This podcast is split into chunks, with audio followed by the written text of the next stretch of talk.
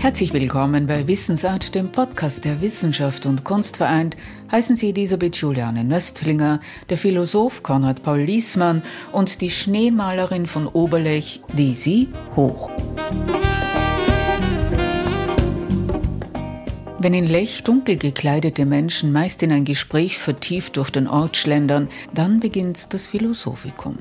Fünf Tage lang wird ein Thema interdisziplinär diskutiert. Namhafte Wissenschaftlerinnen und Wissenschaftler geben in ihren Vorträgen oft eine steile Vorlage für das anschließende Gespräch. So auch der wissenschaftliche Leiter des Philosophikum Lech, Konrad Paul Liesmann, bei seiner Eröffnungsrede im September 2022. Es gibt, so unangenehm dies in unseren Ohren klingen mag, das Vergnügen zu hassen. Konrad Paul Liesmanns Eröffnungsvortrag über den Hass gibt es bereits in einem Wissensart-Podcast auf meiner Website und überall dort, wo es Podcasts zu hören gibt.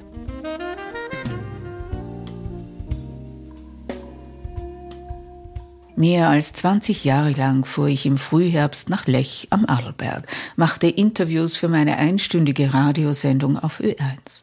Kaum waren die letzten Worte beim Philosophikum gesprochen, war Gesagtes auch schon im Radio zu hören. Für meine Wissensart-Podcasts gehe ich es gemütlicher an, denn hier löscht die Zeit keine Fakten, ist das Wort nicht flüchtig. Zugleich eröffnet sich ohne Zeitdruck ein anderer Blick auf den 1444 Meter hoch gelegenen Ort. Das ist Oberlech. Dieser Ort schmiegt sich auf 1750 Meter Höhe in die Landschaft ein. Lech und Oberlech sind eine Gemeinde. Die Einwohner eint aber nicht nur ein gemeinsamer Bürgermeister, sondern auch ein Gespür für die Kunst. Skyspace Lech beispielsweise ist ein besonderes Werk von James Turrell. Der international renommierte Künstler schuf einen Lichtraum im Berg und lädt dort zu einem einzigartigen Erleben von Licht und Raum bei Sonnenauf- von Sonnenuntergang ein. Wir sind uns nicht bewusst, dass wir selbst dem Himmel seine Farbe geben, sagt der US-amerikanische Künstler und meint damit auch, wie und aus welcher Perspektive wir in den Himmel blicken.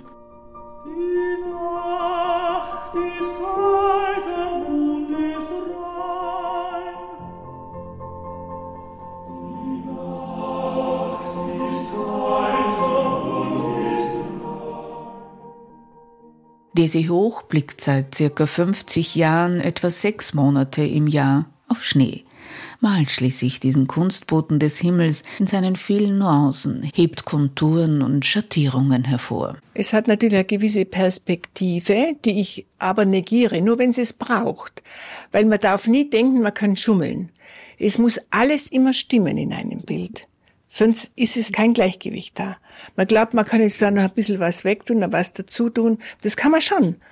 Aber es muss stimmen. Wenn das Gleichgewicht gestört ist, dann ist es keine harmonische Sache. Man muss sich eben alles ersehen und nichts erdenken, ist ein Leitspruch von Desi Hoch und doch gibt es im Hotel einen kleinen Lesesalon. An den Wänden glitzernder Schnee, eines Triptychon, ein Bild, das die Künstlerin selbst besonders gern mag. Gedanklich kann man eine Verbindung zu James Turrell herstellen. Da geht's ins Unendliche vom Berg in den Himmel hinein. Und man weiß nicht genau, wo der Berg aufhört und wo der Himmel ist. Es ist alles eins geworden.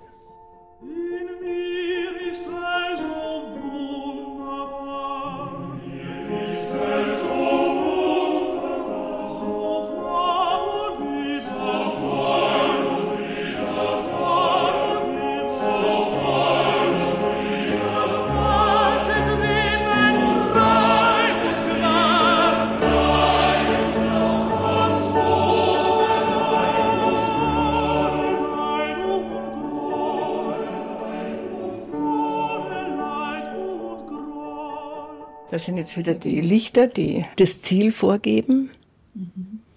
Und auch dass die, die unglaublichen Schneemengen. Und ich sage oft meinen Enkeln, bis in 50 Jahren, wenn die Omi schon gestorben ist, dann sagen alle Leute, was sind das für Zuckerhüte? Das gibt's doch gar nicht, dass da so viel Schnee lag. gibt es in 50 Jahren noch so viel Schnee, dass man den malen kann in dieser Fülle. Fast täglich geht Daisy hoch den Waldweg von Oberlech nach Lech hinunter und wieder hinauf. Das sei ihr Meditationspfad, erzählt die Künstlerin, die viele Jahrzehnte mit ihrem Mann das Hotel Sonnenburg geführt hat. 2004 erfolgte die Übergabe des großen Hotelbetriebs. Seither widmet sich Desi Hoch eigentlich ausschließlich ihrer Kunst, gestaltet damit das Hotel aus. Es schaut aus, als ob ich diese Bilder für diesen Raum gemalt hätte, ja, von den Farben her. Ja. Aber das stimmt nicht. Das hat sich einfach gefühlsmäßig so ergeben.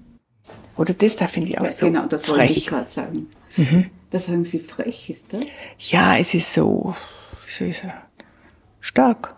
Das ist eigentlich ein Wasserfall, gefrorener Wasserfall, der da herunterkommt. Das ist dann gefroren im Winter. Und das meine ich eben. Sie sehen jetzt viel besser die Konturen. Der Berg, das ist wie ein Kugelhupf. Das sieht man normalerweise nicht, weil das manche Teile ja zugeschneit sind. Und das, das ist im Moment so präsent, dass ich eben heute eigentlich in der Früh mhm.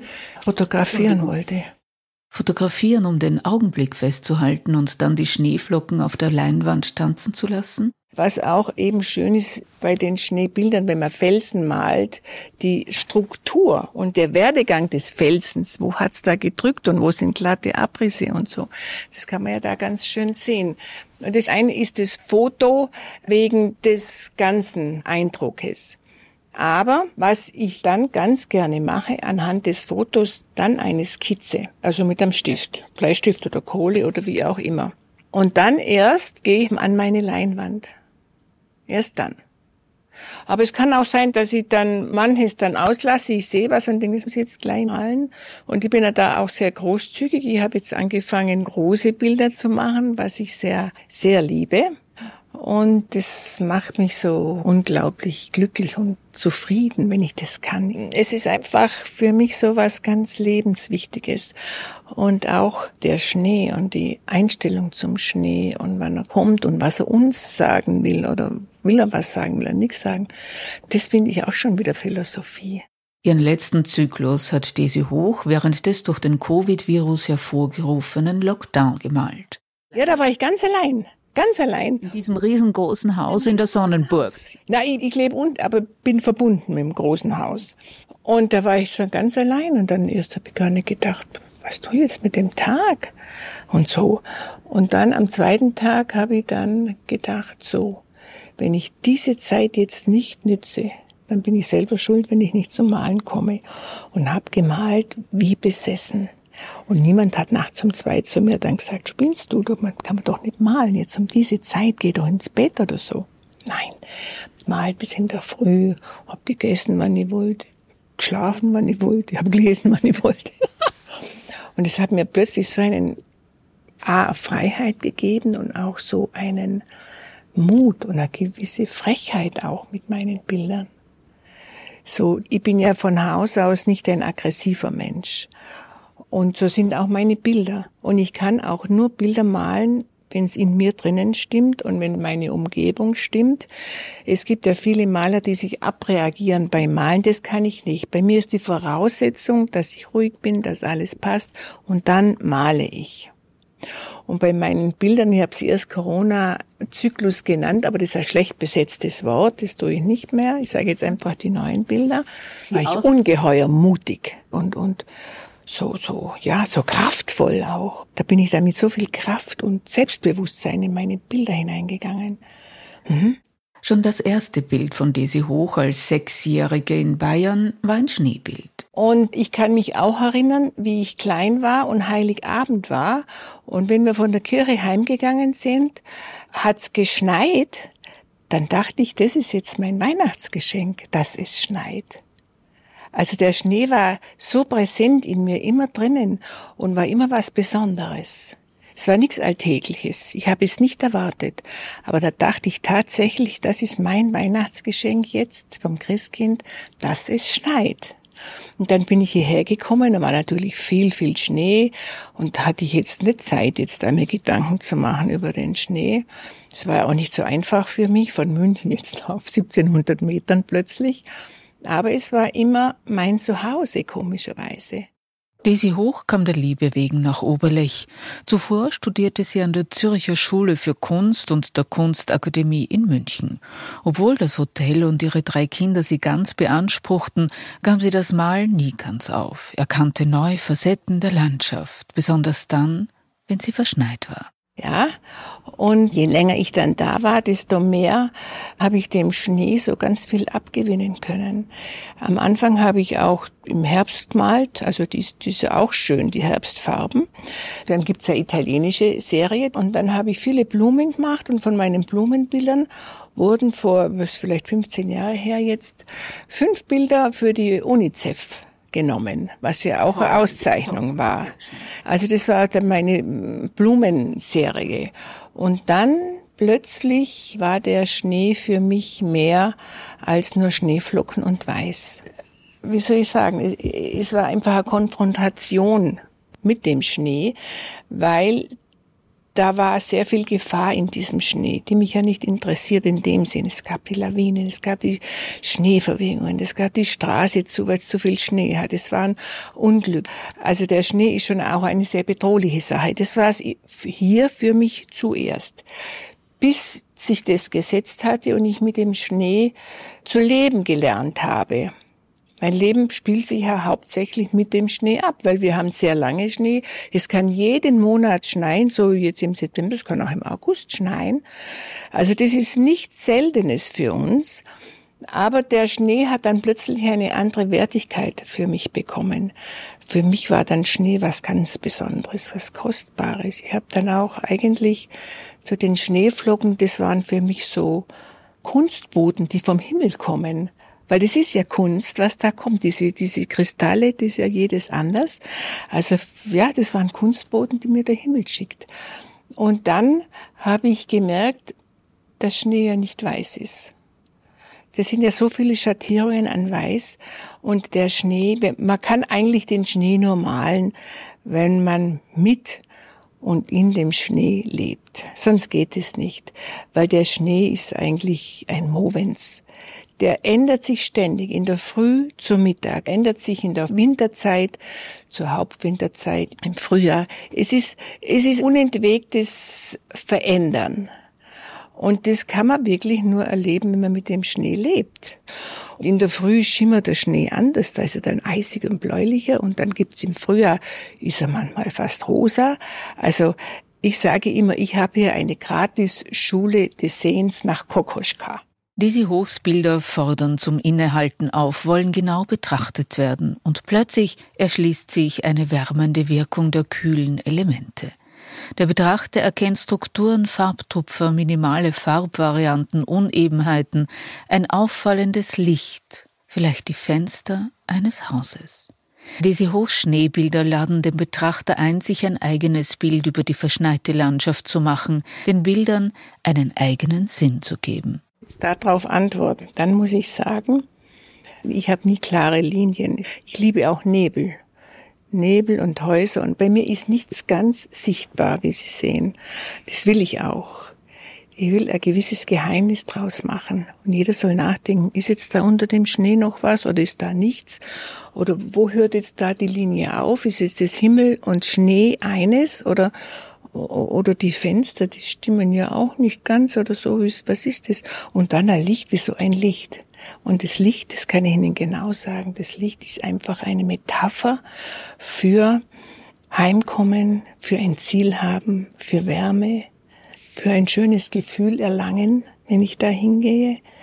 Das ist einfach ein Positivum, dieses Licht. Vor mehr als 40 Jahren machte diese Hoch eine Galerie. Es sollte mehr geben in Oberlech als Sonne und Schnee, Skifahren, Bergwandern und Spaß. Ich habe eigentlich die Kunst hierher gebracht, wenn man so will. Ich weiß noch, wie meine erste Vernissage war hier. Das war so ein Novum für die Leute. Ich meine, es gab immer Kunsthandwerk und Sachen, die auch Kunst sind, aber halt eine andere Geschichte sind. Das schon. Aber dass man jetzt da Bilder ausstellt, das, das war eigentlich was ganz Neues. Und so, so habe ich angefangen. Mittlerweile kann diese Hoch auf über 50 Ausstellungen in der Sonnenburg zurückblicken. Ihr Konzept, mit Kunst die bewohnten Räume des Hotels zu gestalten, ging auf.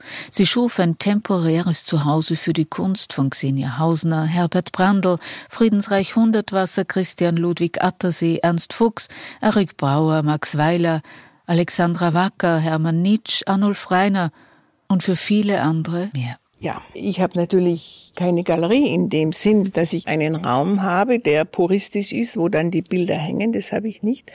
Bei mir war es oder ist es immer so, dass man mit den Bildern lebt. Man lebt mit den Bildern, das ist also nicht eine weiße Wand, sondern ein Sessel, dieses, jenes. Und die Leute, die dann im Urlaub da sind, die sind ja sehr empfänglich für das, weil die haben ja nie so viel Zeit, Bilder anzuschauen. Und die genießen das natürlich auch, weil man eben mit den Bildern lebt und nicht zu einer Vernissage geht, die Bilder dort anschaut und dann geht man heim und hat man die Bilder schon wieder vergessen. So ist es nicht. Es ist ja immer präsent hier. Es ist immer präsent. Bei mir müssen die Leute Kunst verkonsumieren, ob sie wollen oder nicht. und wenn jemand eines ihrer Bilder kaufen will, ist das möglich? Das kann er schon, aber nicht gleich. Daisy Hoch, die Schneemalerin von Oberlech bei Wissensart, dem Podcast der Wissenschaft und Kunst vereint.